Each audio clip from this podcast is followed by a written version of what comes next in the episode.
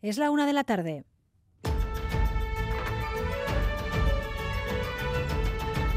Crónica de Euskadi con María Cereceda. Guernica saldrá esta tarde a la calle para apoyar a la mujer que ha denunciado al actual responsable deportivo del Lointec Guernica por agredirla sexualmente de forma continuada cuando tenía 13 años y él era su entrenador. El ayuntamiento no se ha pronunciado y el club conocedor del caso desde junio no ha hecho ningún movimiento, pero el movimiento feminista y el colegio donde ella estudiaba y jugaba baloncesto cuando sucedieron los hechos han convocado concentraciones esta tarde. Natalia Serrano. Concentración sí en el colegio Allende Salazar donde la víctima sitúa el comienzo de las agresiones sexuales cuando ella tan solo tenía 13 años y manifestación luego a las 7 está convocada por el movimiento feminista de Guernica. Creemos que es súper importante dar credibilidad a los relatos eh, que nos traen las víctimas.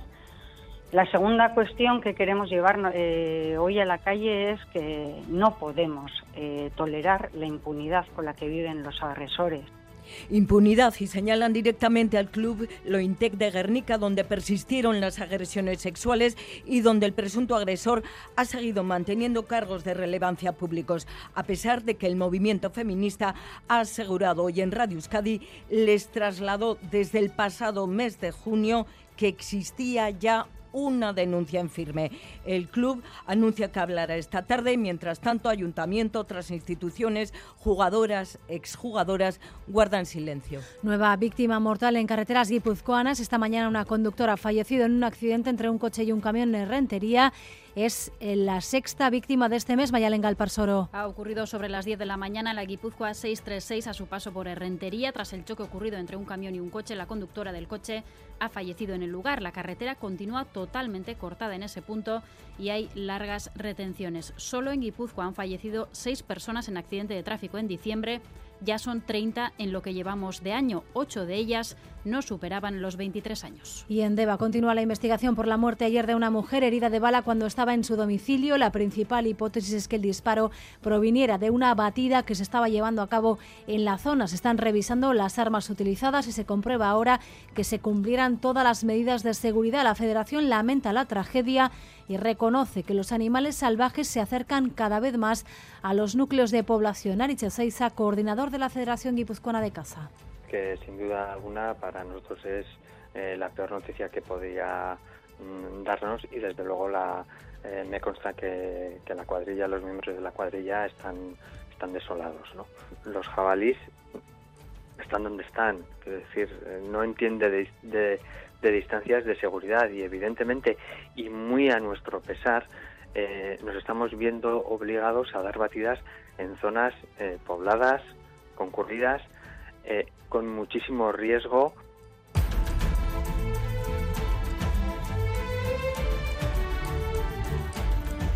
En Navarra la tensión sigue en máximos tras el anuncio el jueves de la moción de censura a la alcaldesa de UPN en Pamplona. Tras la manifestación de ayer, las relaciones, sobre todo con el PSN, están lejos de normalizarse y en Arangoa. Jarse la tensión entre eh, Javier Esparza, satisfecho tras la manifestación de ayer en Pamplona, insiste en que es indecente dar la alcaldía de Pamplona a un partido fascista, Berza le dice, y asegura que les hace vomitar que los socialistas les comparen con EH Bildu. Para el PSN estos insultos, esta confrontación de Esparza son muestra de su debilidad interna, defienden el acuerdo con EH Bildu porque afirman desde el PSN está dando pasos éticos aún insuficientes queda recorrido, sí, pero pasos suficientes que hacen posible ahora sí el cambio en Pamplona. Y en Madrid por fin se ha firmado el traspaso de los terrenos de los cuarteles de Loyola tras tres años de negociaciones. El Ayuntamiento de Donostia pasará a gestionar el suelo donde tiene previsto edificar vivienda protegida, aunque habrá que esperar cuatro años. El alcalde no ocultaba su satisfacción y Sarobasa. Ya es oficial, tras años de negociaciones, Ayuntamiento de Donostia y Ministerio de Defensa ya han firmado el traspaso de los cuarteles de Loyola. Un acuerdo histórico, un hito, según el alcalde Necogo. Ya las 17,3 hectáreas de terrenos pasan a ser del consistorio oficialmente, unos terrenos que se destinarán a construir entre 1.500 y 1.700 viviendas. ¿Cuándo estarán listas? Al menos habrá que esperar cuatro años. Ese es el plazo que cuentan los militares para abandonar el cuartel. Y la nueva temporada del Cursal Escena llega con grandes nombres como Bela San Sebastián, Crystal Fighters, el gran director de orquesta Kirill Petrenko y la Gustav Mahler Jugend Orchester o los ballets de Monte Carlo. La nueva temporada incluye un total de 16 conciertos que van a tener lugar de febrero a julio de 2024. El grupo Crystal Fighters abrirá la temporada el miércoles 14 y la artista canadiense Lorina McKinney será la encargada de clausurarla el viernes 12 de julio. Los responsables de Cursal Escena afrontan con optimismo esta nueva temporada de conciertos, alentados por las buenas cifras de asistencia de los últimos meses. Iker Goicoechea es director gerente del Cursal. Este año hemos ofrecido 27 conciertos en Cursal Escena, eh, casi 30.000 personas, 29.220 para ser precisos, eh, que ha supuesto a su vez un crecimiento del 19% en relación al año anterior. Eh, y con esto hemos conseguido un hito importante y es recuperar la asistencia que veníamos teniendo antes de la pandemia. Titulares del deporte, César Pérez Cazola, Zaracha León. León María, el Paris Saint-Germain será el rival de la Real Sociedad en octavos de la Champions, el equipo que casi nadie quería, uno de los cocos del sorteo, pese a que los de Luis Enrique no atraviesan ni mucho menos su mejor momento. La ida será en la capital francesa en febrero y la vuelta en Anoeta el próximo mes de marzo. Mbappé es la gran estrella del conjunto francés y hoy, esta noche, el Deportivo Vez se cierra la penúltima jornada del año jugando en Montilivi, en el campo de líder, el Girona. Luis García Plaza tiene la baja de Apcar, pero recupera a Ander Guevara. Nos asomamos al invierno ya con temperaturas bajo cero por primera vez con heladas esta pasada noche. La mínima se ha registrado en Campezu con 4,8 grados bajo cero según Euskalmet. La tarde será soleada y para mañana se espera más frío. De nuevo esta noche aviso amarillo por bajas temperaturas y por heladas. A esta hora tenemos 7 grados en Bilbao, 11 en Donostia y en Bayona, 2 grados en Vitoria-Gasteiz y 6 en Pamplona y en carreteras, además del corte total del que les informábamos en la Guipúzcoa 636 en Rentería por ese accidente mortal. El incendio de un camión ha obligado también a cortar la Guipúzcoa 11 en la Sarte, en sentido Irún. Se trata de un camión portacoches que, como decimos, se ha incendiado. Hay retenciones en esa zona. Guipúzcoa 11 en la Sarte, en sentido Irún. Gracias por elegir Radio Euskadi y Radio Vitoria un día más para informarse. Raúl González y Beatriz Leal están en la dirección técnica y Manuel Manterola en la coordinación. Crónica de Euskadi con María Cereceda. Guernica arropa a la víctima y saldrá esta tarde a la calle para apoyar a la mujer que ha denunciado por abusos sexuales al exentrenador y actual responsable deportivo de Lointec cuando ella era una niña. El denunciado Mario López está siendo investigado por esas supuestas agresiones cuando la víctima era una menor de 13 años. Esta tarde hay convocadas dos concentraciones, Natalia Serrano. Dos convocatorias y a las cuatro del Colegio Allende Salazar, Arich Cearra, su director, le hemos preguntado nosotros en Radio Euskadi el porqué de esta concentración tenemos que dar nuestro apoyo a la supuesta víctima eh, en todo momento. Apoyo a la víctima y a las siete, nueva posibilidad de ello. Convoca el movimiento feminista de Guernica para decir qué le creen y para denunciar la impunidad del presunto agresor. Y también queremos denunciar la complicidad que se ha vivido por parte del equipo Lointec eh, para alimentar esta impunidad con la que ha vivido este entrenador durante tantísimos años el club dijo ayer a través de un comunicado que acababa de conocer los hechos, pero el movimiento feminista ha relatado aquí hoy en Radio Euskadi que desde que en junio tuvieron constancia de la denuncia, se llegaron a reunir en más de cuatro ocasiones con los responsables del club. El primer paso que dimos fue ese mismo día, el 28 de junio, llamamos a, a, a Lointec para hablar con ellos y fueron cruzando numerosas llamadas. El movimiento pidió al club que apartaran al presunto agresor de cargos públicos. Fue entrenador, ahora era director de gestión. Pero fue sin éxito. La negativa se pudo deber a que trasladaron al club que el movimiento feminista por respeto a la víctima no iba a sacar a la luz la denuncia pública. La mujer que ha denunciado los hechos tenía 13 años cuando sucedieron atentados contra su libertad sexual que fueron aumentando de intensidad a lo largo de tres años. El club ha convocado a asamblea esta tarde, pero no ha hecho de momento ningún movimiento. El ayuntamiento no se ha pronunciado, aunque esto se sabía desde el momento en en que se puso esa denuncia, Xavier Madariaga. Sí, hoy se cierran en banda el club, la federación y hasta el ayuntamiento. En el municipio están a la espera de si se celebra o no una junta de portavoces. En la federación, nada desde el comunicado de ayer condenando cualquier abuso sexual. Y el club Lointec de Guernica, mientras ayer se lavaba las manos con otro comunicado, hoy espera una reunión de la directiva que se celebrará a las 6 de la tarde. Alba Sauritarra Pepe Godoy, que destapó los abusos de su entrenador en Basconia Fútbol Escola, el caso que ahora conocemos le está recordando mucho a lo que le tocó pasar a él. El silencio institucional es un error revictimizante para Godoy. El club tiene que asumir responsabilidades, decir que se ha confundido. Eh, creo que todo no lo van a reconocer porque sería un delito reconocer que lo han callado, que lo han callado porque el encubrimiento es un delito. Toca reconocer pues el error y todavía no nadie lo está haciendo. La única que vía redes está denunciando lo que en el Lointex se vivía es la exjugadora del equipo, la estadounidense Angie Bjorklund, que está usando sus redes para explicar ahora que se ha destapado todo por qué optó por abandonar el club en octubre pasado. Así llegaba en 2021 y este pasado octubre marchaba a Barcelona con la noticia de la investigación a Mario López que publican los medios. Dice Bjorklund, That's why I left Guernica por eso es por lo que dejé Guernica. Estamos intentando ponernos en contacto con ella. Seguimos muy atentos a este caso, mientras en Madrid firma hoy del traspaso al Ayuntamiento de Donostia de la titularidad de los terrenos donde se ubican los cuarteles de Loyola. Tras tres años de negociaciones con el Ministerio de Defensa, el consistorio pasa a gestionar esos, esos terrenos donde tiene previstas viviendas protegidas, aunque el proyecto no se va a poner en marcha hasta dentro de cuatro años. Y Baza.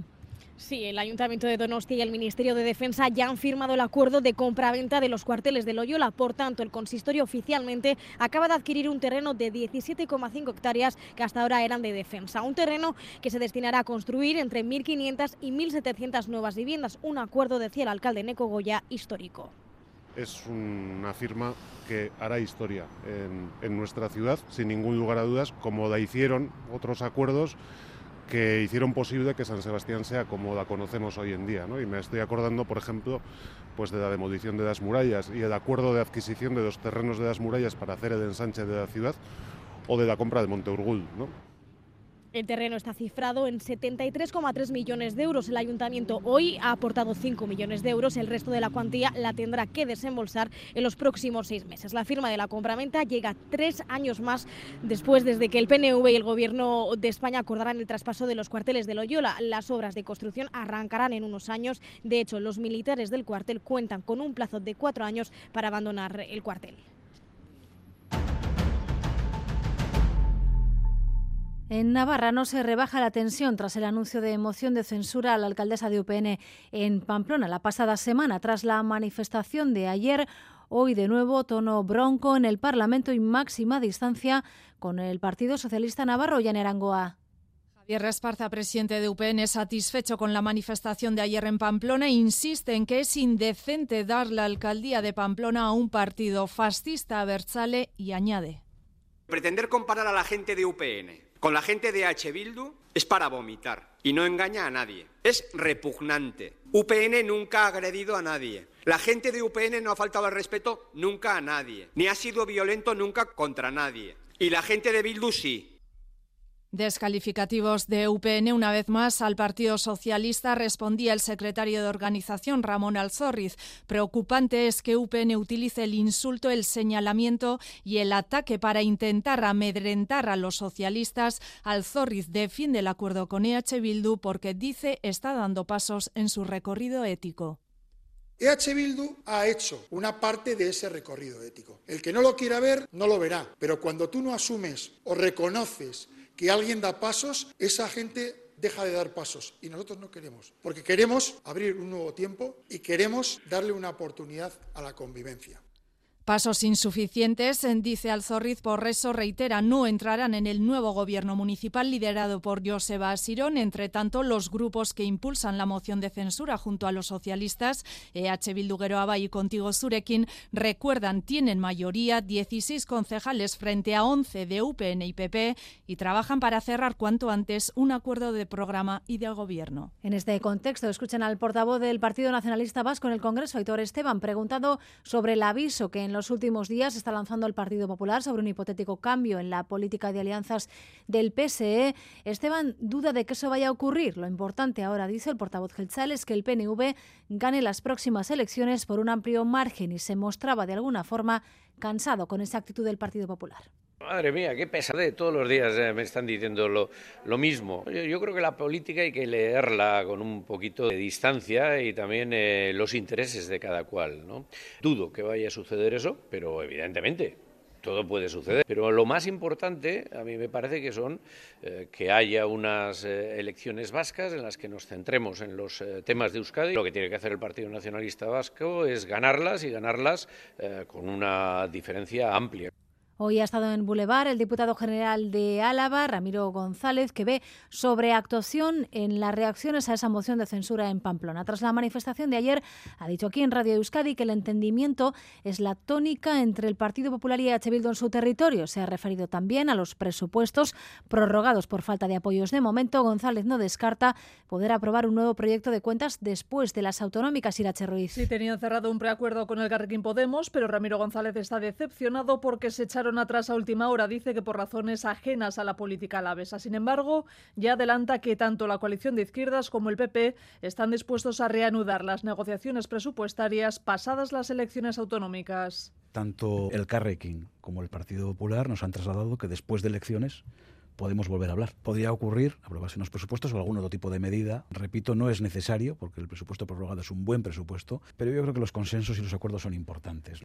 El diputado general de Araba critica la sobreactuación del PP después de que Bildu les haya desalojado del ayuntamiento de Pamplona. Recuerda González que unos y otros se entienden bien en territorio alavés parece muy sobreactuado que el Partido Popular salga a la calle con esa virulencia, con esa crispación, para decir que es una barbaridad que H. Bildu gobierne Pamplona, cuando en Álava negocian y acuerdan todos los días, Partido Popular y H. Bildu, pero sobre cuestiones fundamentales. Mira, hace bien poco se ponían de acuerdo sobre la tramitación de una norma de impuestos locales, por ejemplo, o acordaban cuestiones que tienen que ver con los servicios sociales. Esto es el pan nuestro de cada día en las juntas generales y confía en que la Diputación cerrará el año con una recaudación un 4,5% superior a la del año pasado. Decía Ramiro González que al Carrequín Podemos le dio vértigo pactar los presupuestos en Araba. La secretaria general Pilar Garrido le ha respondido que ellos no tienen ni complejos ni mochilas. En el programa En Jaque de TV2, Garrido ha confiado en poder cerrar un acuerdo con Sumar de cara a las elecciones vascas.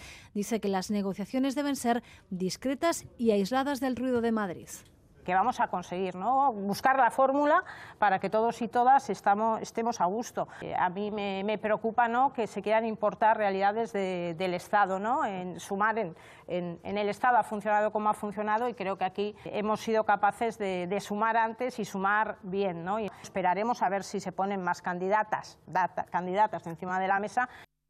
Crónica de Euskadi con María Cereceda. Una y 17 minutos de la tarde, en Deva continúa abierta la investigación por la muerte de una mujer que recibió el impacto de una bala cuando estaba dentro de su domicilio. La principal hipótesis es que ese disparo proveniera de una batida que se estaba llevando a cabo en la zona. Se comprueban ahora las armas y que se cumplieran todas las medidas de seguridad, pero la Federación de Caza reconoce que los animales salvajes se acercan cada vez más a núcleos de población a Negoñi. La ley de caza establece que no se pueden hacer batidas a menos de 200 metros de zonas pobladas. No obstante, los jabalíes cada vez se acercan más a las viviendas. El coordinador de la Federación de Caza de Guipúzcoa, Aritze Ceiza, en Radio Euskadi, ha reconocido que en ocasiones se viven situaciones de peligro. Los jabalíes están donde están, es decir, no entiende de, de, de, distancias de seguridad y evidentemente y muy a nuestro pesar eh, nos estamos viendo obligados a dar batidas en zonas eh, pobladas, concurridas, eh, con muchísimo riesgo y con muchísimo eh, miedo para los propios cazadores. Los jabalíes no solo se acercan más, también es cada vez mayor el número de ejemplares en el territorio, una circunstancia que supone una presión para los cazadores principio, efectivamente, como indicabas, la caza es un deporte y quien la practica la practica eh, como ocio o diversión, pero está dejando de serlo. Se están imponiendo desde las administraciones mmm, públicas cuotas y se están alargando las temporadas para cazar más y tener un control más efectivo de las poblaciones por los daños que generan. La Diputación de Guipúzcoa, encargada de dar los permisos, se muestra prudente y ha asegurado que colabora con la Ertzaintza para facilitar toda la información. El Gobierno municipal de Deva está reunido en estos momentos para valorar la situación. Mañana, fecha clave para el Gobierno vasco en esta recta final de la legislatura, está prevista una reunión para negociar el traspaso de tres transferencias pendientes, entre ellas una parte sustancial de inmigración y asilo. Xavier Legarreta, director del Gobierno vasco en este ámbito, explicaba esta mañana en Radio Euskadi que va a permitir adoptar políticas de inclusión más efectivas, Natalia. Sí, porque explicaba, gran parte de las políticas de migración y de asilo están ya transferidas y ejecutadas a diario por el Gobierno vasco pero la última fase de la acogida, esa gestión de lo que son los itinerarios de inclusión, esa no está transferida y a cada perfil hay que eh, diseñar políticas diferentes. ¿no? Cuando hablamos de fenómeno migratorio, hablamos del migrante económico, hablamos de los jóvenes y menores no acompañados, por eso decía es tan importante poder diseñar las políticas para inclusión eh, desde aquí. Xavier Legarreta pasa página ya del cruce con el delegado del Gobierno, con Denis Ichaso, y ha defendido que dijo que se vendían citas para petición de asilo porque eso ya estaba en estudio por parte del Defensor del Pueblo y del Ararteco, entre otras instituciones. Sobre la llegada de migrantes a las Islas Canarias, esta finalmente, ha dicho Legarreta, no ha repercutido en la frontera de Irún, pero aún así se mantiene la logística del Gobierno vasco en la ciudad para el apoyo a posibles migrantes desplazados. La de última ya la puesta en marcha de su nueva unidad de inspección que va a controlar el correcto cumplimiento de la RGI. Esta nueva unidad se ha completado ya con 19 personas que van a ayudar a los receptores de la renta de garantía de ingresos a cumplir con sus obligaciones y que impondrá sanciones cuando se detecten irregularidades cometidas de forma deliberada y Manuel Manterola. En concreto, esta unidad de inspección reforzará el control de la documentación de los perceptores de la RGI, la verificación de identidad con sistemas automáticos y también un mejor seguimiento de las obligaciones como la asistencia a cursos o la aceptación de las ofertas de trabajo.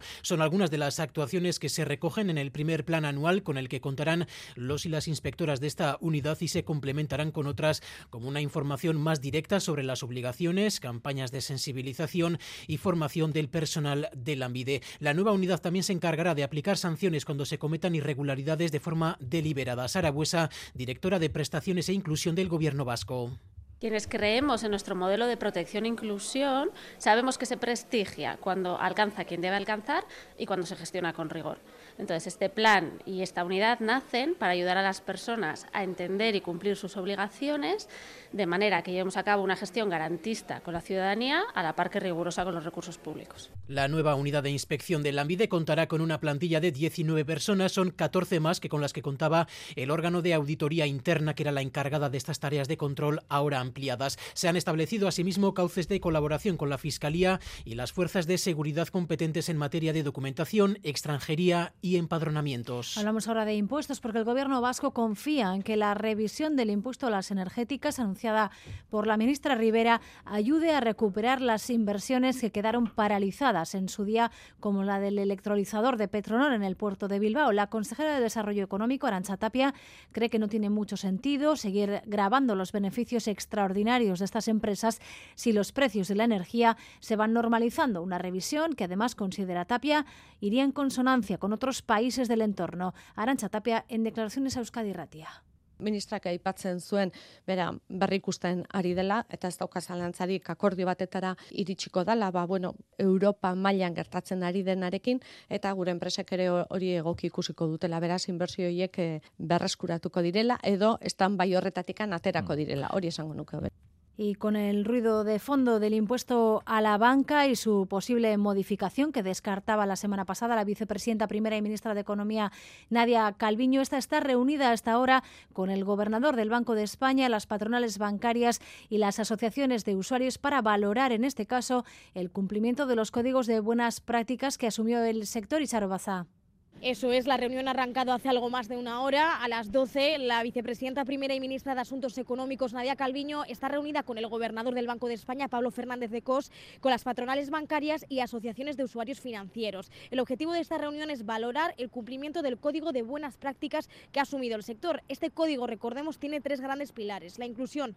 financiera rural, la inclusión de mayores y el apoyo a las familias con deuda hipotecaria a tipo variable. Se está analizando estos tres aspectos, pero ha quedado fuera del orden del día el impuesto a la banca. No se está discutiendo sobre este asunto. Desde el Gobierno ya han adelantado que seguirá en vigor, que se mantendrá, aunque se abren a hacer ajustes tras revisar los parámetros de la situación actual. La ministra comparecerá en rueda de prensa para dar detalles de este encuentro a partir de las 2 del mediodía. En Álava, el transporte comarcal en autobús va a tener el año que viene descuentos de hasta el 56%. La Diputación ha presentado esta mañana un nuevo programa con bonificaciones progresivas que beneficiarán más a los viajeros que más usen el transporte foral. El objetivo es mantener y aumentar los usuarios que han crecido mucho con las últimas ayudas. Rodrigo Manero. Sí, a partir del 1 de enero todas las líneas de Álava Bus y transporte comarcal estrenarán un nuevo modelo de descuentos que irán de menos a más. Los usuarios que hagan entre 1 y 20 viajes al mes tendrán una rebaja de del 40%. Los que lleguen a 50 viajes obtendrán un 48% y los que superen los 51 desplazamientos tendrán la máxima bonificación de un 56%. Para ello tendrán que pedir la tarjeta BAT personalizada que se podrá tramitar en la estación de autobuses y en la oficina de del, del tranvía de Sancho el Sabio. John Nogales es diputado de Movilidad Sostenible premiar más a quien más utiliza el transporte público y incentivar la personalización de la tarjeta. En este descuento está incluida la bonificación del 20% que acordó el Parlamento para todos los transportes públicos vascos para el año 2024, pero pase lo que pase después, la idea es hacerlo permanente. Se trata de buscar fórmulas con las cuales, bueno, superar un modelo que era extraordinario, los descuentos extraordinarios generalizados, superar ese modelo y establecer uno permanente. En los últimos meses y a raíz de los descuentos establecidos para combatir la inflación, los usuarios del transporte foral han subido un 32% en Álava. Las líneas más utilizadas son las que unen Vitoria con Llodio y Amurrio, Miranda y Durango. Por cierto, que en Vitoria esta mañana se ha habido un nuevo paro parcial de cinco horas en los autobuses de Tuvisa. Según el comité, ha secundado la protesta el 100% de la plantilla que no estaba en servicios mínimos. El ayuntamiento lo reduce a un 78%. Mañana hay convocada, recuerden, una huelga de 24 horas. Ambas partes dicen estar dispuestas a negociar, pero de momento no hay ninguna reunión a la vista. Hablamos ahora sobre la Nochebuena. Quedan solo seis días y están en marcha todos los preparativos para las cenas de esos días. Lo dejamos todo para el último momento, por pereza, a veces porque queremos los productos más frescos del mercado, pero, hay un pero los estudios de la OCU concluyen que cuanto más cerca de esas fechas señaladas, no es novedad, más nos va a costar esa cena. En concreto, advierten de que los precios de los productos típicos de la Navidad se han encarecido un 4,3% de media en los últimos 15 días y se espera una nueva subida a partir de este próximo miércoles, Irene Barañano. Sí, la cena de Navidad ha subido un 4% de media en tan solo un mes y además el precio de dos de cada tres de estos productos se encuentra en máximos históricos. Hablamos de alimentos típicamente navideños de los que compramos frescos la víspera en el mercado y son justamente los que más han subido y los que se espera que sigan encareciéndose hasta la víspera de Nochebuena. Según la OCU, han experimentado una mayor subida de precio las ostras, la merluza y sobre todo los percebes gallegos y las almejas. Por otra parte, bajan dos clásicos de estas fechas, los langostinos y las uvas. Baja la fruta en general. Esta subida de diciembre es contenida respecto a los precios del año pasado, pero si miramos a 2015, la cesta navideña es ahora en torno a un 50% más cara. Para evitar sustos en el mercado, lo mejor es no esperar hasta el último momento para hacer las compras, explica Joaquín Izaguirre, carnicero de la Plaza de Abastos de Gasteiz. La gente espera hasta última hora. Estos días no podemos prevenir los precios porque no sabemos seguro el precio del cordero que va a estar eh, en, Navidades, porque hasta el miércoles así no, tenemos precio del producto. Y aunque no lleguemos a tiempo para hacernos con los mejores precios, cabe recordar que lo fundamental de estas fechas es reunirse y celebrar con la familia y amigos.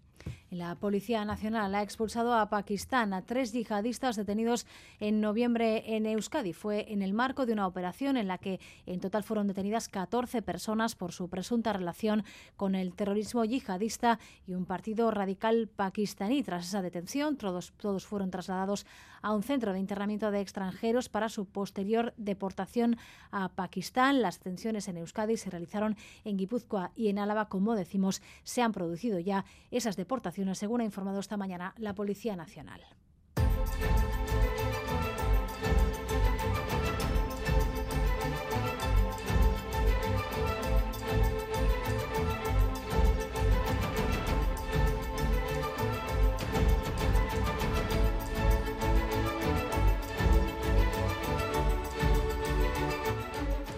Y hasta ahora ha quedado liberada ya la Guipúzcoa 11, que estaba cortada, se lo hemos eh, comentado hace unos minutos, en la Sarte en sentido Irún por el incendio de un camión portacoches. Había retenciones en la zona, la carretera ha quedado ya, como decimos, liberada. A esta hora sigue cortada la Guipúzcoa 636 en Herrentería, donde se ha producido, también se lo hemos contado, un accidente mortal esta mañana, en un accidente entre un coche y un camión. La conductora del vehículo ha fallecido, el turismo ha fallecido en ese accidente son seis las víctimas mortales en carreteras guipuzcoanas en lo que va solo este mes de diciembre.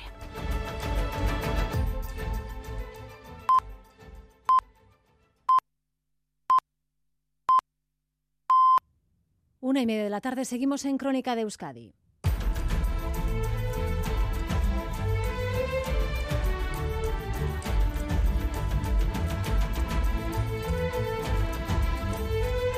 Actualizamos la previsión del tiempo con Euskalmete, Gusquiña y Turrioza, Rachaldeón. A Rachaldeón, por la noche a últimas horas no se descarta que entren algunos intervalos de nubes bajas a la franja del litoral, pero en general finalizaremos el día con el cielo raso. Por tanto, esta próxima noche volverá a helar en puntos del interior y las heladas serán más intensas en la mitad sur, en Álava y Navarra.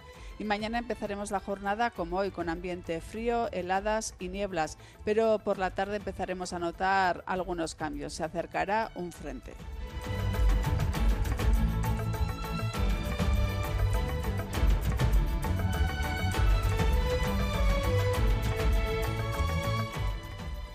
Vamos ya con los titulares del deporte. A, partir de las 2 y cuarto, Quirolo al día, un avance. César Pérez Gazola, Zarracha León de nuevo. Don María, Paris Saint Germain es el rival de la Real en octavos de la Champions, un equipo que casi nadie quería en San Sebastián. Uno de los equipos más potentes que había en el bombo, pese a que el conjunto que dirige Luis Enrique no atraviesa ni mucho menos su mejor momento. La ida será en la capital francesa, Parque de los Príncipes en febrero y la vuelta en Anoeta el próximo mes de marzo. Podemos decir que no ha tenido mucha suerte la Real en este sorteo. Chema Alguien, ¿qué tal? León.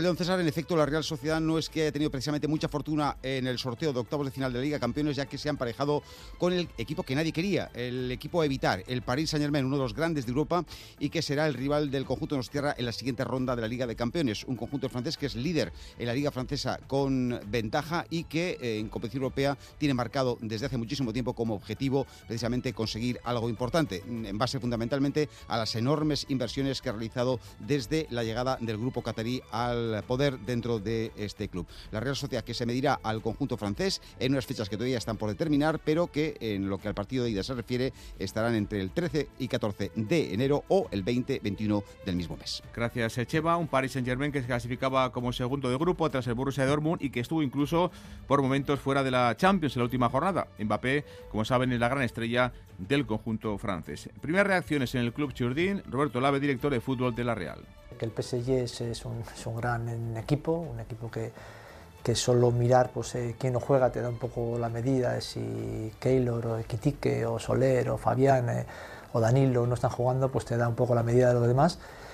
Y luego con la ambición que, tenemos de, afrontar como, como, un paso más. Yo creo que los sorteos en, la historia reciente pues, eh, están siendo verdaderos desafíos que, nos, que nos retan a, a afrontar y de Roberto Lave, el director de fútbol Real, a su presidente, Joaquín Aperribay, estaba en Nyon en ese sorteo de la sede de la UEFA en declaraciones a Movistar. Opina así a Ribay del rival, el Paris Saint-Germain, en octavos de la Liga de Campeones. En el grupo 1 había unos rivales extraordinarios. Yo estoy seguro que el PSG, pues por historia, era más difícil en los otros, ¿no? Pero bueno, ¿nos ha tocado el mejor equipo del grupo? Posiblemente sí. Pero bueno, hay que llegar bien a las eliminatorias e intentar ganar. Nosotros también tendremos presión porque queremos hacer un buen campeonato y, lo vamos a intentar con todas las fuerzas. ¿Que van a tener más presión? Posiblemente sí, porque son favoritos, no cabe duda, pero, pero nosotros queríamos hacer un buen campeonato y no es el mejor rival. Además del PSG Real Sociedad, el resto de emparejamientos de octavos, Oporto Arsenal, Napoli Barcelona, Inter de Milán Atlético de Madrid, eh, PSV Eindhoven Borussia Dortmund, Lazio Bayern de Múnich, Copenhague Manchester City y Leipzig en Real Madrid. Y hoy el Deportivo La Vez cierra la penúltima jornada del año. Juan de Montilivi en el campo de líder, el Girona. Luis García Plaza tiene la baja de Apcar, pero recupera a Ander Guevara. Fin de año de máxima exigencia para los albiazules. Esta noche Girona y el jueves el Real Madrid en Mendizorroza. Luz García Plaza. Y es muy bonito que un equipo que no parte con esa situación de, luchar por la liga, por ejemplo, o incluso por la Champions, fíjate lo que te digo, esté en esa, en esa, en esa dinámica y me alegro. Y me alegro, siempre lo he dicho, por, por muchas cosas. Porque hace, eh, hace no mucho estaban en segunda. Y hace no mucho estaban en segunda y en la jornada 13 o 14, si no recuerdo, estaban en descenso. Y fueron dos cosas, cómo un equipo se puede levantar y cómo se puede levantar con un entrenador, o sea, sin cambiar el entrenador quiero decir. Entonces creo que eso tiene, me alegro por eso. Y después es verdad, el que, el que por ejemplo compare a Girona con, con cualquier equipo de mitad de tabla para abajo se equivoca.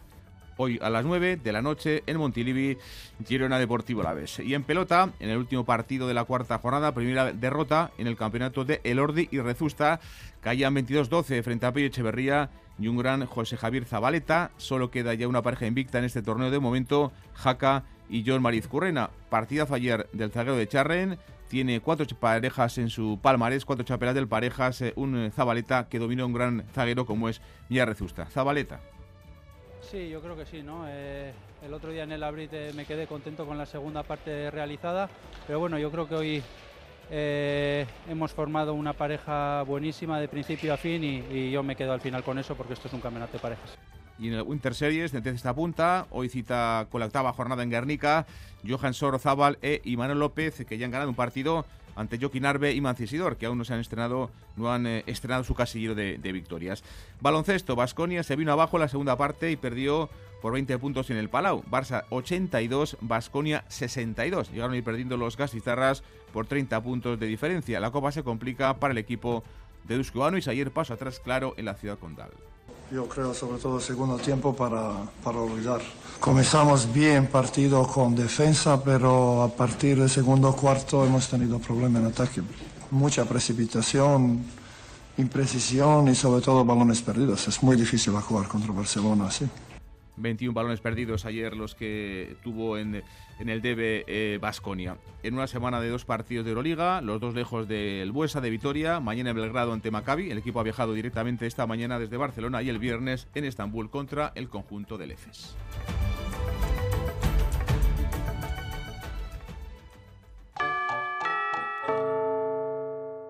Lo tiene el guiri y el granjero, la influencer y el abuelo, el que cocina el capón y el que compra el cotillón. Es un extra de ilusión. ¿Y tú? ¿Tienes ya tu cupón del extra de Navidad de la 11? No te quedes sin él. El 1 de enero, cupón extra de Navidad de la 11, con 80 premios de 400.000 euros. Todos tenemos un extra de ilusión. A todos los que jugáis a la 11, bien jugado. Juega responsablemente y solo si eres mayor de edad. Este miércoles en Boulevard, Bichor Oroz, el viceconsejero de Agricultura y Pesca del Gobierno Vasco, a las 8 y media de la mañana en Radio Euskadi y ETV2. Una y 37 minutos de la tarde seguimos en esta crónica de Euskadi en un día marcado por las reacciones, esa denuncia que conocíamos ayer contra el actual responsable de Lointec Guernica por agresión sexual continuada, una menor de edad. Los hechos tuvieron lugar hace más de 20 años. La investigación lleva seis meses en marcha, pero el caso se daba, como decimos, a conocer ayer. El movimiento feminista y el colegio donde estudiaba y jugaba baloncesto la denunciante, allí él era su entrenador cuando tuvieron lugar los hechos, van a salir esta tarde a la calle para apoyarla. El club ha convocado asamblea esta tarde, no ha hecho de momento ningún movimiento que sabemos, Javier Madariaga. Sí, pues tenemos las declaraciones del abogado del Lointec de Guernica, declaraciones que acaba de hacer a nuestros compañeros de Euskal Televista y nos acaban de llegar a redacción.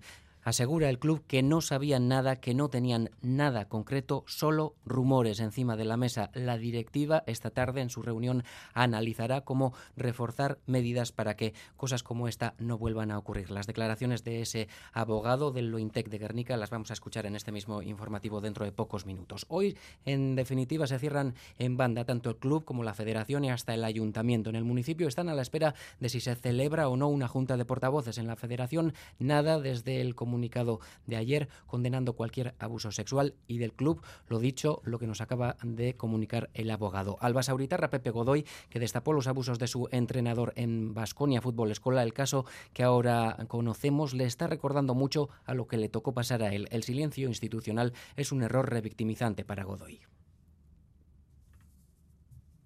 No podemos escucharlo. Asegura Pepe Godoy que toca reconocer el error, que lo que toca es reconocer el error y todavía nadie lo está haciendo. La única que vía redes está denunciando lo que en el Lointec se vivía es la exjugadora del equipo, la estadounidense Angie Bjorklund, que está usando sus redes para explicar ahora que se ha destapado todo por qué optó por abandonar el club en octubre. Ella llegaba en 2021 y este pasado octubre marchaba a Barcelona con la noticia de la investigación a Mario López que publican los medios. Dice Bjorklund esto es That's why I left Guernica, por eso es por lo que dejé Guernica. Estamos intentando todavía ponernos en contacto con ella. Bueno, pues en unos minutos esas primeras declaraciones del club desde que se dieron a conocer públicamente los hechos. Además, hoy tenemos una nueva víctima mortal en carreteras guipuzcoanas. 30 personas han fallecido este año en las carreteras del territorio, seis solo este mes de diciembre. La última, una conductora esta misma mañana en Rentería en un, choque entre un coche y un camión. Mayalen Galparsoro. Sí, el final de año está siendo realmente trágico en las carreteras guipuzcoanas. Seis personas fallecieron ya en noviembre,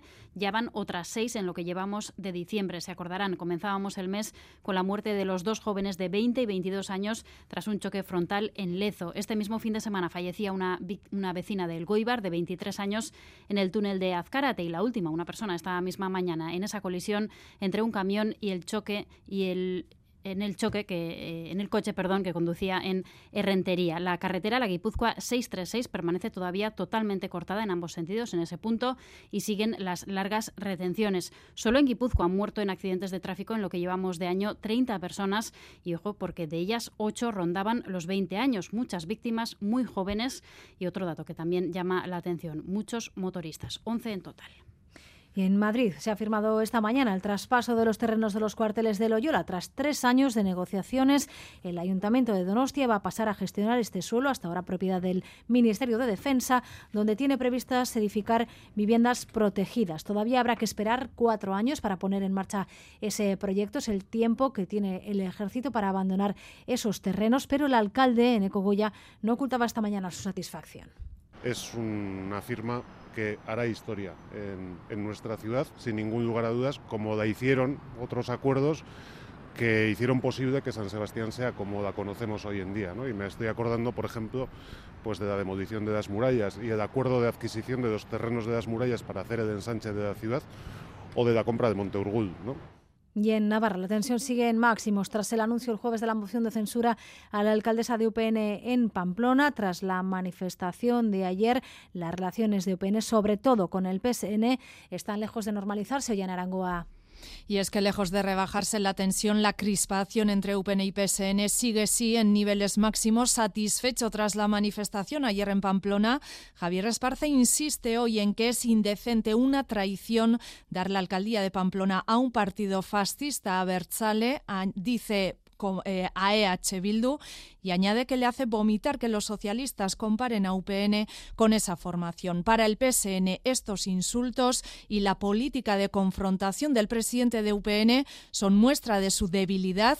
Defienden el acuerdo con EH Bildu, Geroaba y contigo Zurekin, para upar a la alcaldía de Pamplona Joseba Sirón, porque afirman de los socialistas EH Bildu está dando pasos éticos en ese recorrido aún insuficientes, pero pasos que ahora sí hacen posible el acuerdo en el Ayuntamiento de Pamplona. Por cierto, recuerden que mañana está convocada huelga en el sector público por los sindicatos El Alab, Comisiones Obreras, Estela, SATSE y ESK. El Gobierno vasco acaba de publicar los servicios mínimos que van a estar en vigor. Son los mismos que la anterior huelga, y Manuel Manterola. Sí, en cuanto al transporte, 30% de los servicios ordinarios en sanidad. Los hospitales funcionarán con el personal habitual de los festivos y la atención primaria con el de los sábados. Se mantendrán los procesos de diálisis y tratamientos oncológicos predeterminados y los indemorables. En las escuelas deberá haber al menos un profesor por cada etapa educativa. Unos 150.000 empleados públicos están llamados a esta huelga convocada por los principales sindicatos, cuyas principales reivindicaciones son la recuperación del poder adquisitivo perdido, la reducción de las tasas de temporalidad y el fin de las privatizaciones, entre otras demandas.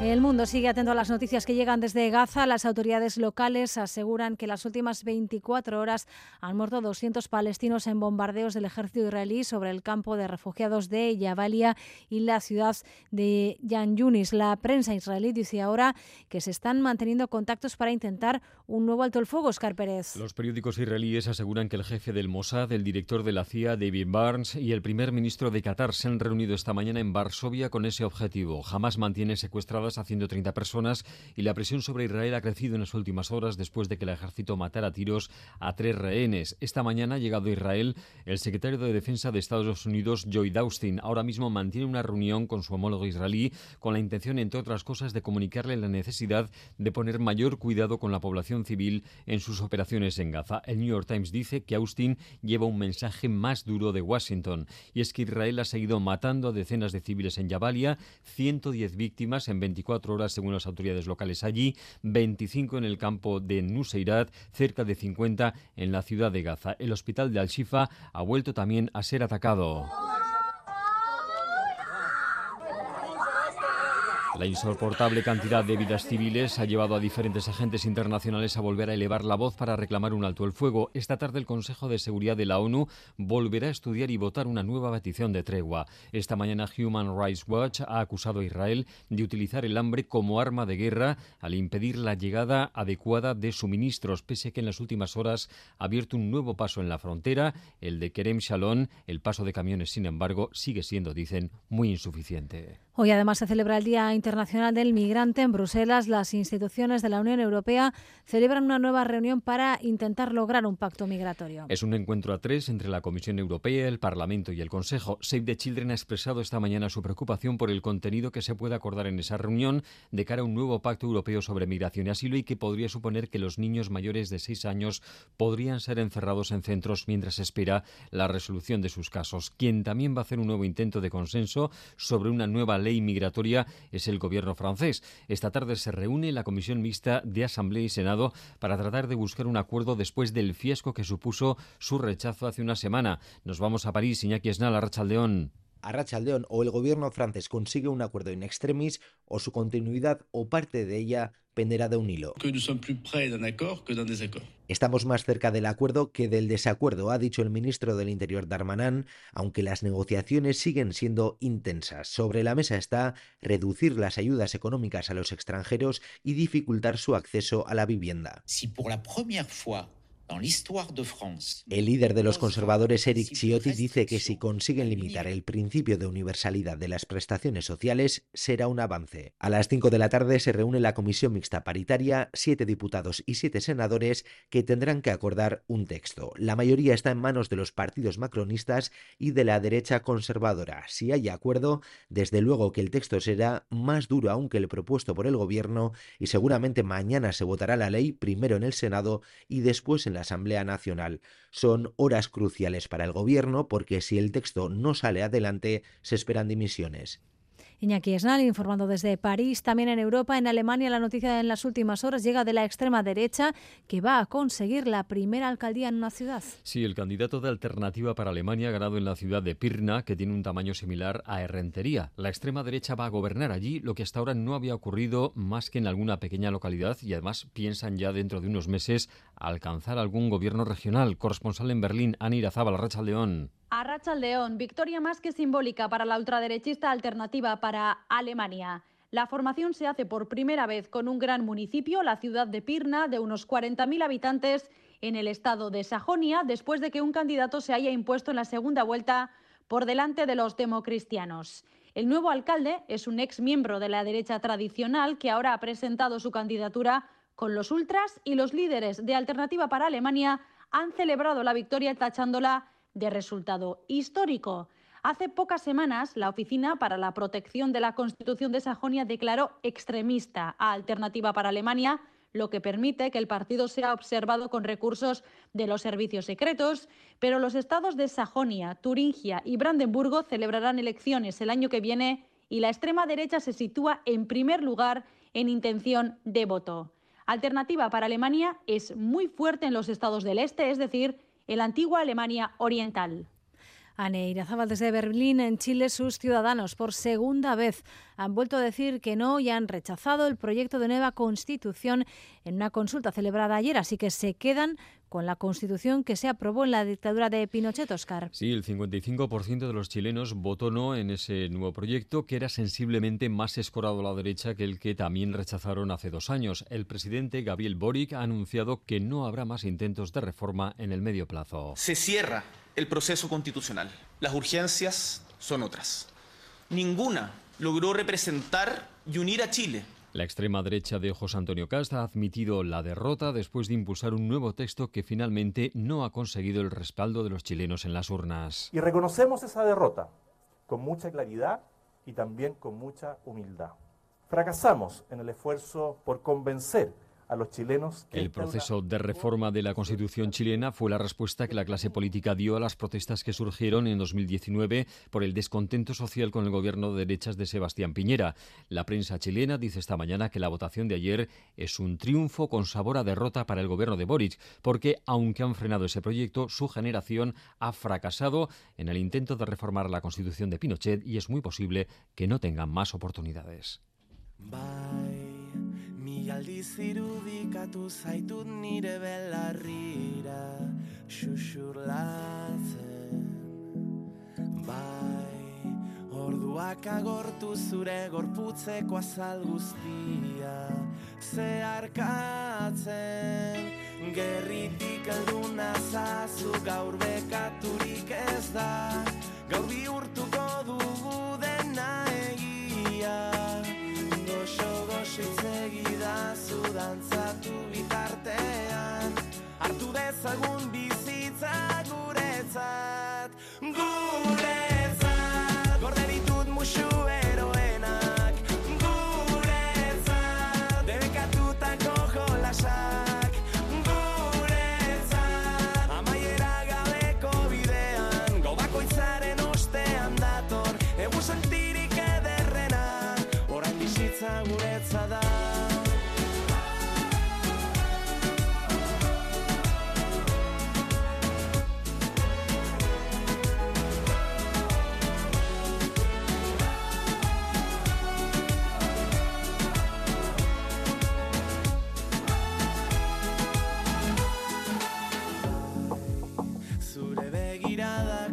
Y abrimos ya este espacio para la cultura con Juan Ramón Marterena, Rachaldeón. Rachaldeón, bye. Y comenzamos escuchando a ETS en Tol Sarmiento. Sí, porque la banda Alavesa ha programado una segunda fecha de celebración de su concierto de 20 aniversario en el BEC. El pasado viernes se agotaron en pocas horas las 15.000 entradas para el concierto del 22 de marzo de 2025. Para celebrar ese 20 aniversario y vista la gran demanda, programa un segundo concierto para el día 21 viernes. Hogei urte zure no será solo un concierto para celebrar ese aniversario redondo y concluir su gira más multitudinaria antes de dejar los escenarios por un tiempo. Más allá de eso, ETS quiere organizar un día entero de actividades socioculturales para todos los públicos, bajo el concepto que ha identificado y aupado al grupo, las fiestas populares. Será un día de fiesta con chupinazo, de Rolac, actividades infantiles y romerías para acabar con el concierto más ambicioso de la historia de la banda. Las entradas, atención, para esta nueva cita saldrán a la venta mañana a las 10 de la mañana en la web de la banda, en tolsarmiento.com y en la web de la promotora Last Tour.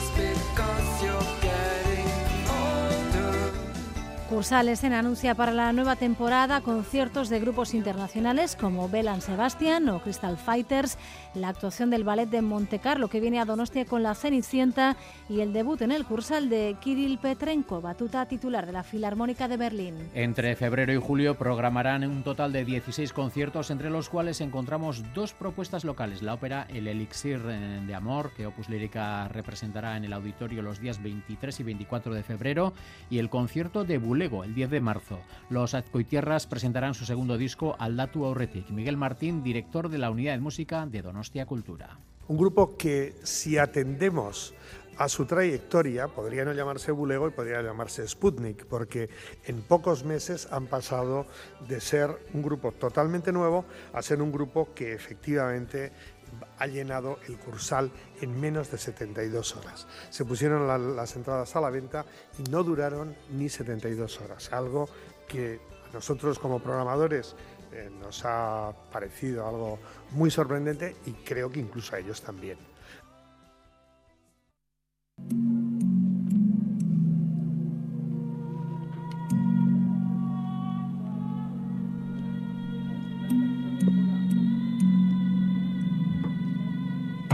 Y esto que escuchan es el sonido de la videoinstalación Planet City de la artista australiano Liam Young, videoinstalación que junto a otros cuatro trabajos compone la exposición Liam Young, Construir Mundos, que se acaba de inaugurar en la Sala BBK en Bilbao. El artista que trabaja en la intersección del diseño, la ficción y los estudios de futuro, es decir, del que habla del impacto que tiene la tecnología en nuestro mundo, nos lleva a realizar una reflexión en torno a ese tema. Young plantea esa reflexión sobre el hecho de que la tecnología está configurando nuestras vidas y nuestras ciudades más allá de los edificios o el propio urbanismo. Así lo ha explicado María Brancos, responsable de la exposición. Construye estas ficciones, estas narrativas que calan en el imaginario colectivo y que, como decía, nos permiten visibilizar eh, cuestiones que son invisibles o incomprensibles y llevar a cabo una, una reflexión, un debate ¿no? sobre qué significa eh, pues ser ciudadano o qué significa la gobernanza,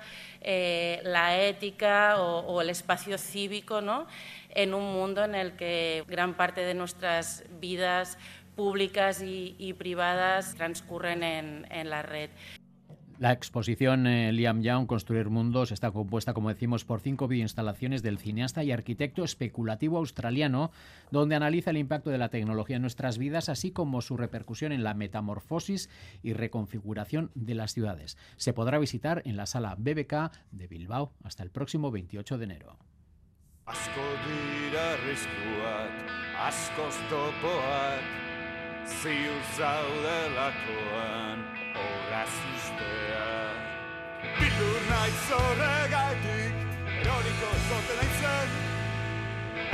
La librería Asuro Iruria de Gasteiz acoge una exposición de un veterano pintor y dibujante de cómics. Hablamos de Ernesto Murillo, más conocido como Simónides. En principio la muestra permanecerá abierta al público hasta el 9 de marzo, aunque es posible que acabe antes, ya que en Gasteiz se está preparando un homenaje al recién fallecido Santos Iñurrieta que podría incluir una exposición en Zuloa. Simónides expone en la librería Gasteiztarra una treintena de cuadros creados a lo largo de los dos últimos años en los que predomina la ironía y el humor.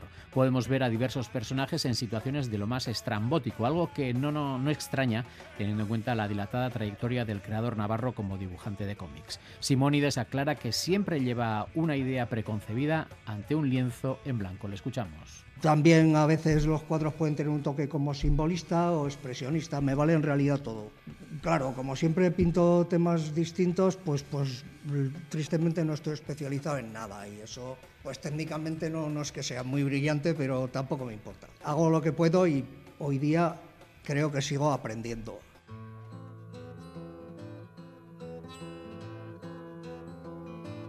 Took my baby to Holloway jail. They took my baby down Holloway jail. She was a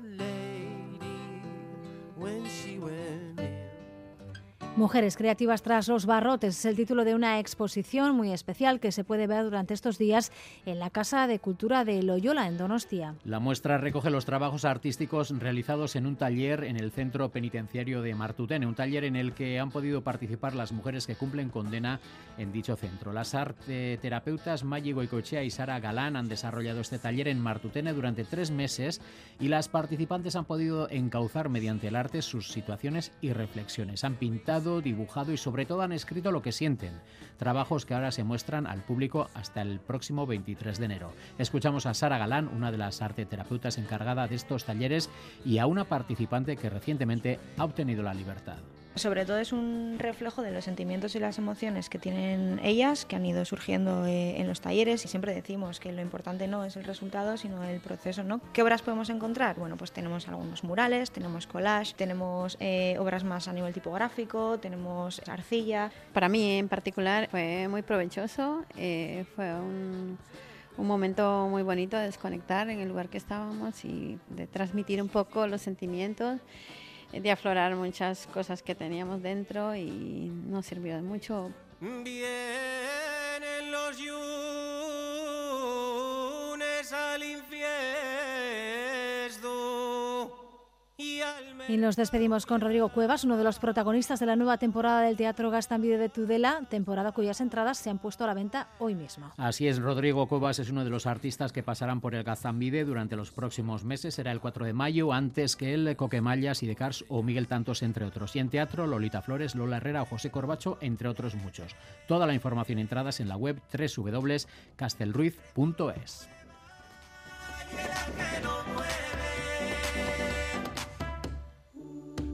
Recuerdes cuando me dabas caramelos de tus labios y yo como criatura comía los en sin reparo. Yo venía de la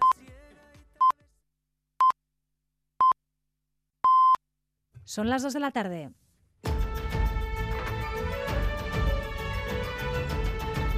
Crónica de Euskadi con María Cereceda. Gracias por elegir un día más Radio Euskadi y Radio Vitoria para informarse. Seguimos en esta crónica de Euskadi. En los próximos 15 minutos vamos a tratar de condensar para ustedes lo principal de esta jornada y empezamos por las reacciones a esa denuncia que conocíamos ayer contra el exentrenador y actual responsable directivo de Lointe Guernica por agresión sexual continuada a una niña de 13 años a la que entrenaba en 1998. La mujer puso la denuncia el pasado mes de junio y el club que tenía conocimiento de ella no había hecho ningún movimiento. Tenemos ya unas primeras declaraciones del club tras hacerse público este caso. Xavier Madariaga. Sí, el Lointec de Guernica ha salido al paso de las acusaciones por boca de su abogado que acaba de ponerse frente a los micrófonos y cámaras de EITV. Juan Carlos Soto del Castillo cuenta cómo el club le llega por primera vez la noticia por parte del propio acusado, Mario López.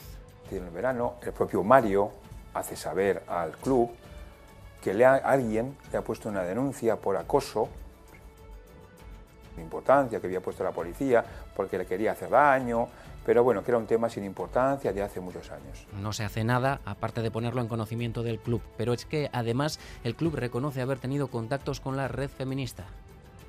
la red feminista de Guernica lo que puso en conocimiento son los rumores que existían. La red feminista nos dijo una querella, estamos en contacto con la abogada y hay una agresión sexual y la tenemos aquí.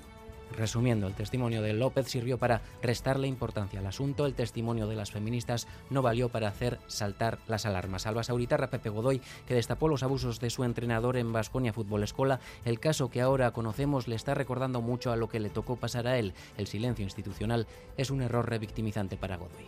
El club tiene que asumir responsabilidades, decir que se ha confundido. Eh, creo que todo no lo van a reconocer porque sería un delito reconocer que la han callado, que la han callado porque el encubrimiento es un delito. Toca reconocer el error y todavía nadie lo está haciendo. Mientras en Guernica la ciudadanía va a salir esta tarde a la calle para apoyar a la mujer, a la víctima, tanto el movimiento feminista como el colegio donde estudiaba han convocado concentraciones. Natalia Serrano. Dos convocatorias y a las cuatro concentración del colegio Allende Salazar donde la denunciante sitúa el comienzo de las agresiones y que se extendieron luego al club Loitec.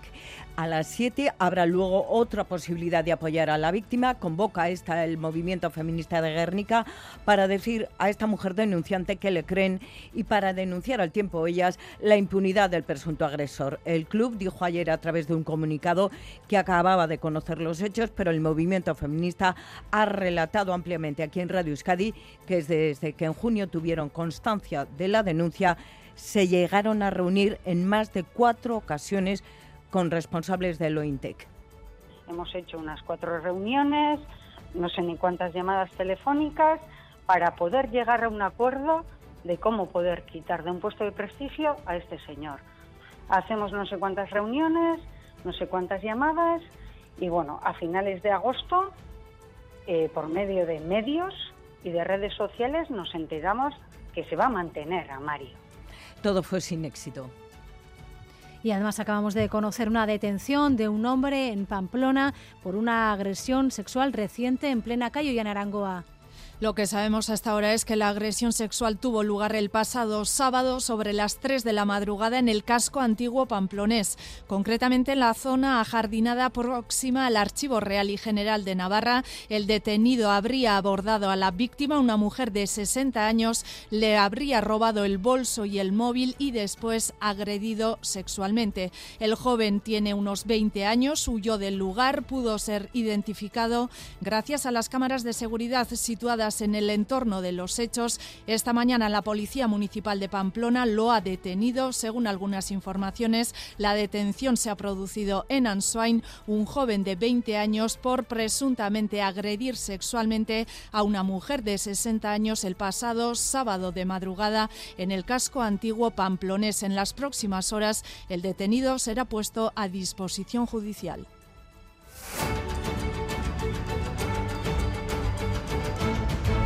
La mañana nos deja también una nueva víctima mortal en las carreteras guipuzcoanas. 30 personas han fallecido este año en carreteras del territorio, seis solo este mes de diciembre. La última, como decimos esta mañana, una conductora en Herrentería en un accidente entre un coche y un camión, Mayalen Galparsoro. Sí, el final de año está siendo realmente trágico en las carreteras guipuzcoanas. Seis personas fallecieron en noviembre, ya van otras seis en lo que llevamos de diciembre. Se acordarán, comenzábamos el mes con la muerte de los dos jóvenes de 20 y 22 años tras un choque frontal en Lezo. Este mismo fin de semana fallecía una vecina del Goibar de 23 años en el túnel de Azcárate. La última, una persona esta misma mañana en esa colisión entre un camión y el coche que conducía en La carretera, la Guipúzcoa 636, permanece todavía totalmente cortada en ese punto y siguen las largas retenciones. Solo en Guipúzcoa han muerto en accidentes de tráfico en lo que llevamos de año 30 personas y ojo porque de ellas 8 rondaban los 20 años. Muchas víctimas muy jóvenes y otro dato que también llama la atención, muchos motoristas, 11 en total.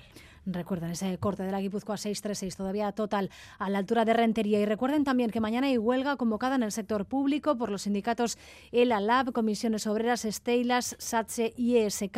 El gobierno vasco acabó de publicar los servicios mínimos que van a estar en vigor. Son los mismos que en la anterior huelga de Manuel Manterola. Sí, empezando por el transporte público, 30% de los servicios ordinarios. En sanidad, los hospitales funcionarán con el personal habitual de los festivos y la atención primaria con el de los sábados. Se mantendrán los procesos de diálisis y tratamientos oncológicos predeterminados y los indemorables. En cuanto a la educación pública, deberá haber al menos un profesor por cada etapa educativa y en EITB se garantizarán los servicios informativos. Unos 150.000 empleados públicos están llamados a esta huelga convocada por los principales sindicatos. Las reivindicaciones son la recuperación del poder adquisitivo perdido, la reducción de las tasas de temporalidad y el fin de las privatizaciones, entre otras demandas. Bien. Y en Navarra no se rebaja la tensión tras el anuncio de moción de censura a la alcaldesa de UPN en Pamplona el jueves pasado, tras la manifestación convocada ayer Hoy de nuevo tono bronco en el Parlamento y máxima distancia entre UPN y PSN o en Arangoa. El ambiente sigue crispado sí entre UPN y PSN. El presidente de UPN, satisfecho con la manifestación de ayer en Pamplona, Javier Esparza, insiste en que es indecente, una, eh, indecente dar la alcaldía de Pamplona a un partido fascista y le dice, y va más allá. Pretender comparar a la gente de UPN con la gente de H. Bildu es para vomitar y no engaña a nadie. Es repugnante. UPN nunca ha agredido a nadie. La gente de UPN no ha faltado al respeto nunca a nadie, ni ha sido violento nunca contra nadie. Y la gente de Bildu sí. Para el, secretario de organización del PSN, Ramón Alzorriz, lo que es preocupante es que UPN utilice el insulto, el señalamiento y el ataque para intentar amedrentarles. Alzorriz defiende el acuerdo con EH Bildu en Pamplona porque ésta está dando pasos en su recorrido ético. EH Bildu ha hecho una parte de ese recorrido ético. El que no lo quiera ver, no lo verá. Pero cuando tú no asumes o reconoces que alguien da pasos, esa gente deja de dar pasos y nosotros no queremos, porque queremos abrir un nuevo tiempo y queremos darle una oportunidad a la convivencia. Pasos insuficientes, por eso reitera Alzorriz que no entrarán en el nuevo gobierno municipal liderado por Joseba Asirón. Entre tanto, los grupos que impulsan la moción de censura contra Cristina Ibarrola, EH Bildu Geroaba y Contigo Zurekin junto a los socialistas, recuerdan que tienen mayoría 16 concejales frente a 11, trabajan para cerrar cuanto antes un acuerdo de programa y de gobierno. En continúa la investigación por la muerte ayer de una mujer herida de bala cuando estaba en el interior de su domicilio. La principal hipótesis es que el disparo proviniera de una batida que se estaba llevando a cabo en el exterior, en esa misma zona. Se están revisando ahora las armas y se comprueba que se cumplieran todas las medidas de seguridad. La Federación de Caza lamenta la tragedia y reconoce que los animales salvajes se acercan cada vez más a los núcleos de población a Negoñi. La ley de caza establece que no se pueden hacer batidas a menos de 200 metros de zonas pobladas. Sin embargo, los jabalís cada vez se acercan más a las viviendas. El coordinador de la Federación de Caza de Guipúzcoa, Aritze Ceiza, en Radio Euskadi, ha reconocido que en ocasiones se viven situaciones de peligro. Los jabalís están donde están, es decir, no entiende de, de distancias de seguridad y evidentemente, y muy a nuestro pesar, eh, nos estamos viendo obligados a dar batidas en zonas eh, pobladas, concurridas, eh, con muchísimo riesgo. Los jabalís no solo se acercan más, también es cada vez mayor el número de ejemplares en el territorio, una circunstancia que supone una presión para los cazadores. Se están imponiendo desde las administraciones mm, públicas cuotas y se están alargando las temporadas para cazar más y tener un control más efectivo de las poblaciones por los daños que generan. La Diputación de Guipúzcoa, encargada de dar los permisos, se muestra prudente y ha asegurado que colabora con la Ertzaintza para facilitar toda la información. Y en Madrid, esta mañana, tras tres años de negociaciones, se ha firmado el traspaso de los terrenos de los cuarteles de Loyola. El Ayuntamiento de Donostia pasará a gestionar el suelo donde tiene previsto edificar viviendas protegidas, aunque habrá que esperar cuatro años. El ambiente era de satisfacción esta mañana, Isaro Baza. Sí, eso es. El Ayuntamiento de Donostia y el Ministerio de Defensa ya han firmado el acuerdo de compra-venta de los cuarteles de Loyola. Por tanto, el consistorio oficialmente acaba de adquirir un terreno de 17,5 hectáreas que hasta ahora era de defensa. Un terreno que se destinará a construir entre 1.500 y 1.700 nuevas viviendas. El alcalde Neco Goya ha tildado el acuerdo de histórico. Es una firma que hará historia en, en nuestra ciudad, sin ningún lugar a dudas, como la hicieron otros acuerdos que hicieron posible que San Sebastián sea como la conocemos hoy en día. ¿no? Y me estoy acordando, por ejemplo, pues de la demolición de las murallas y el acuerdo de adquisición de los terrenos de las murallas para hacer el ensanche de la ciudad o de la compra de Monteurgul. ¿no? La firma de la compra-venta llega más de tres años después, desde que el PNV y el Gobierno de España acordaran el traspaso de los cuarteles de Loyola. Las obras de construcción de las viviendas arrancarán al menos dentro de cuatro años. Ese es el plazo que tienen los militares del cuartel para abandonar las instalaciones. El terreno está cifrado en 73,3 millones de euros. El ayuntamiento hoy ha aportado 5 millones de euros. El resto de la cuantía la tendrá que desembolsar en los próximos seis meses. Nuevas ayudas al transporte comarcal en autobús en Álava con descuentos de hasta el 56%. La Diputación ha presentado un nuevo programa de bonificaciones progresivas que van a beneficiar más a los viajeros que más utilicen el transporte foral. El objetivo es mantener y aumentar los usuarios que han crecido mucho con las últimas ayudas. Rodrigo Manero. A partir del 1 de enero, todas las líneas de Álava Bus y Transporte Comarcal estrenarán descuentos que irán de menos a más. Los usuarios que hagan entre 1 y 20 viajes al mes obtendrán un 40%, los que lleguen a 50 viajes tendrán un 48% y los que superen los 51 desplazamientos tendrán la máxima bonificación de un 56%. Para ello, deberán pedir la tarjeta BAT personalizada en la estación de autobuses de Vitoria o en la oficina del tranvía de Sancho el Sabio. Nogales, diputado de Movilidad Sostenible. Premiar más a quien más utiliza el transporte público y incentivar la personalización de la tarjeta. En este descuento está incluida la bonificación del 20% que acordó el Parlamento para todos los transportes públicos vascos para el año 2024. Pero, pase lo que pase después, la idea es hacerlo permanente. Se trata de buscar fórmulas con las cuales, bueno, superar un modelo que era extraordinario, los descuentos extraordinarios generalizados, superar ese modelo y establecer uno permanente. En los últimos meses y a raíz de los descuentos establecidos para combatir la inflación, los usuarios del transporte foral han subido un 32% en Álava. Las líneas más utilizadas son las que unen Vitoria con Llodio y Amurrio, Miranda y Durango.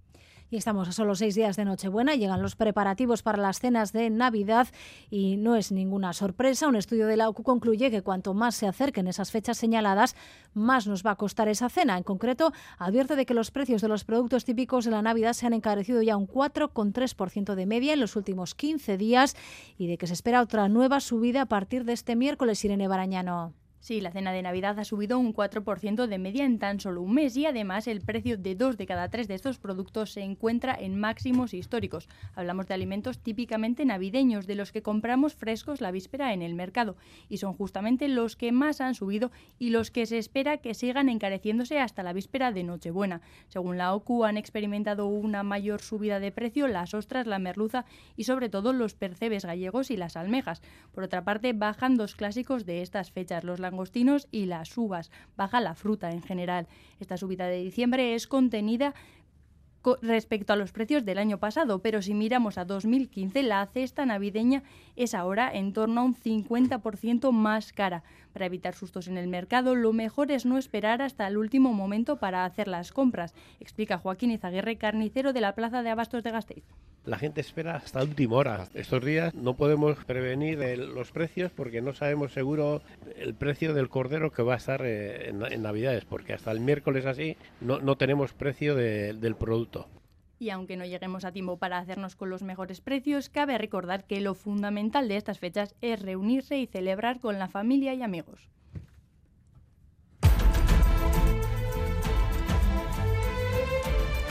Actualizamos la previsión del tiempo con Euskalmet, Arrachaldeón. Arrachaldeón, por la noche a últimas horas no se descarta que entren algunos intervalos de nubes bajas a la franja del litoral, pero en general finalizaremos el día con el cielo raso. Por tanto, esta próxima noche volverá a helar en puntos del interior y las heladas serán más intensas en la mitad sur, en Álava y Navarra. Y mañana empezaremos la jornada como hoy, con ambiente frío, heladas y nieblas, pero por la tarde empezaremos a notar algunos cambios. Se acercará un frente. Le recordamos además ese corte total de la Guipúzcoa 636 en Rentería, un corte total de la carretera, recuerden, a consecuencia del accidente mortal que ha tenido lugar esta mañana entre un coche y un camión. Gracias por elegir un día más Radio Euskadi y Radio Vitoria para informarse. Raúl González y Beatriz Real han estado en la dirección técnica y Manuel Manterola en la coordinación. Virarte. Crónica de Euskadi con María Cereceda.